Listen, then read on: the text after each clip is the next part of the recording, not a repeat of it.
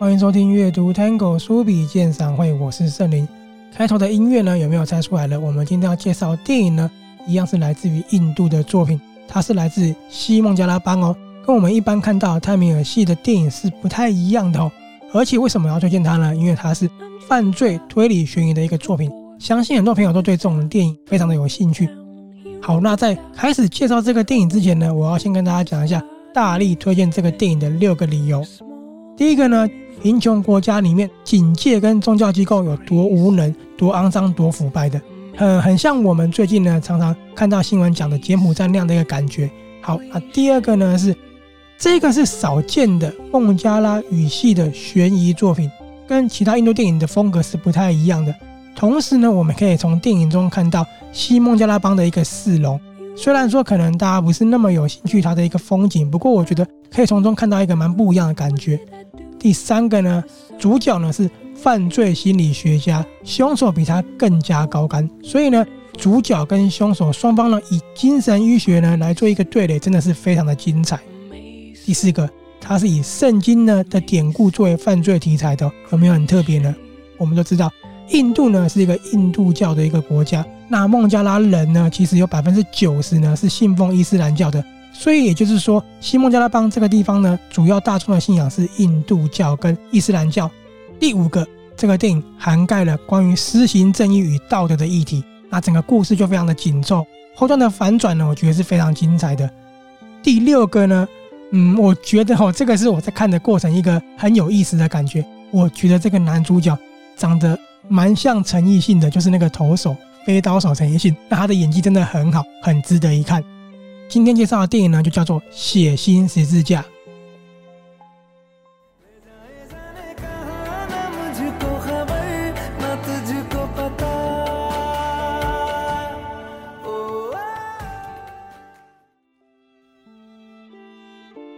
男主角金舒克呢，他不仅对研究犯罪有一个非常大的兴趣啊，同时呢，他在学生时期的偶像就是精神医学的一个权威保罗博士。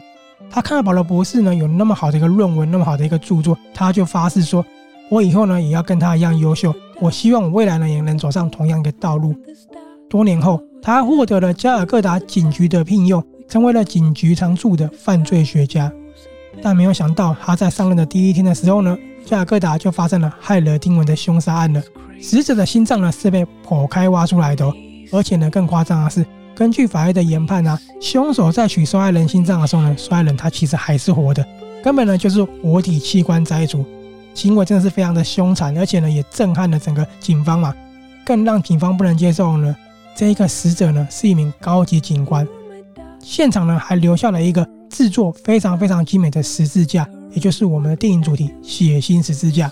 金书克知道啊，这个方式呢绝对是连续杀人犯的一个仪式感。透过这个仪式呢，他要向大家宣布说，我们会继续犯罪的。所以金舒克就推测说，接下来还会有一连串的受害者，而且呢，绝对会是锁定在警察身上。果然没错，相同的手法呢又再出现了。死者呢依旧是警察，然后现场依然留下了十字架。不过他们比对之后发现呢，每一个十字架背后呢都有留下一段圣经的福音章节，那每一个章节背后都代表着不同的意义。好，那经过那么多警察受害之后呢，上头当然坐不住了嘛。他们宣称说，凶手这样子绝对会让警方颜面尽失的，所以呢，他要求主角一行人呢所成立的专案小组要立刻破案。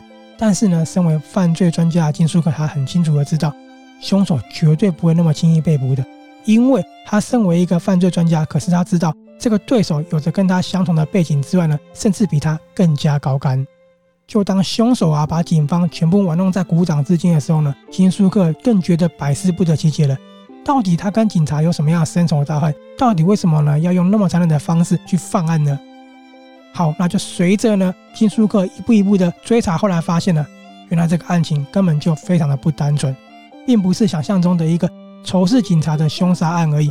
原来这个真相，它最后呢会蔓延到整个警界。揭露了警界贪腐的一个丑闻，甚至呢，它可以让整个国家机构或是神职机构蒙羞的。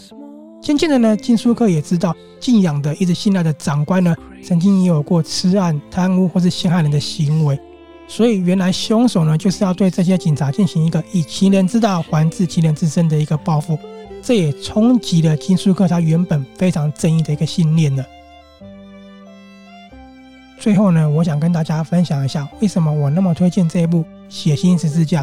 因为呢，它有别于以往的许多以神探为主角的电影呢、本身呢是以一个犯罪学家做一个主轴的，所以剧情的推动啊，就落在主角去推测凶手的精神层面上有什么样的一个状况跟什么样的一个问题，非常的精彩。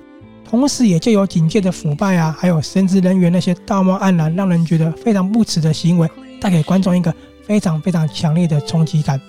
导演呢，让观众知道说，凶手不是绝对的恶，可是他的手法却又非常的凶残。他这个道德到底是对还是错？施行正义到底该不该存在呢？留给观众一个玩味的空间。那既然作为一个犯罪悬疑作品嘛，里面的血腥画面呢也非常的到位，几次的反转我觉得都非常的有水准，至少让我觉得哎还蛮惊艳的。而且呢，它的故事架构呢非常的紧密，非常的紧凑。同时，我觉得在逻辑上呢也站得住脚，里面的元素真的很多。想不到这样的电影呢，还加入了一个天才骇客一角。其实呢，也为电影本身增添了不少一个乐趣。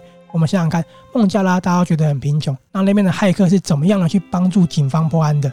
那不管是孟加拉还是印度啊，他们在拍摄宗教犯罪题材的电影，其实在台湾是非常少见的嘛。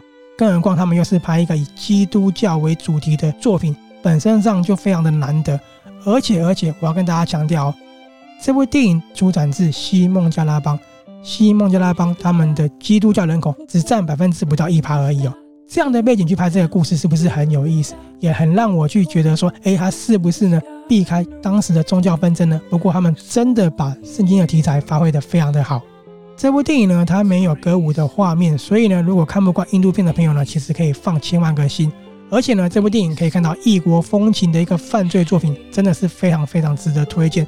那喜欢剧情一再翻转的朋友呢，我真的觉得它的翻转还蛮够水准的。最后，如果你也是觉得好奇，说男主角是不是那么像陈奕迅？哎，我觉得你可以看这部电影，因为我真的觉得蛮像的哦。好了，这部《写信十字架》呢，台湾的发行商是原创娱乐，观看的平台呢是台湾大哥大的 MyRadio，不过呢，它在其他各平台都可以收看得到的。如果你找不到推理悬疑的一个片段，如果你最近觉得在网飞啊或是在其他平台看到作品有点乏味的话呢，今天推荐的电影《血腥十字架》，我给它有四颗的一个评分。好，我是阅读单口书笔鉴赏会的圣灵，我们下次见喽，拜拜。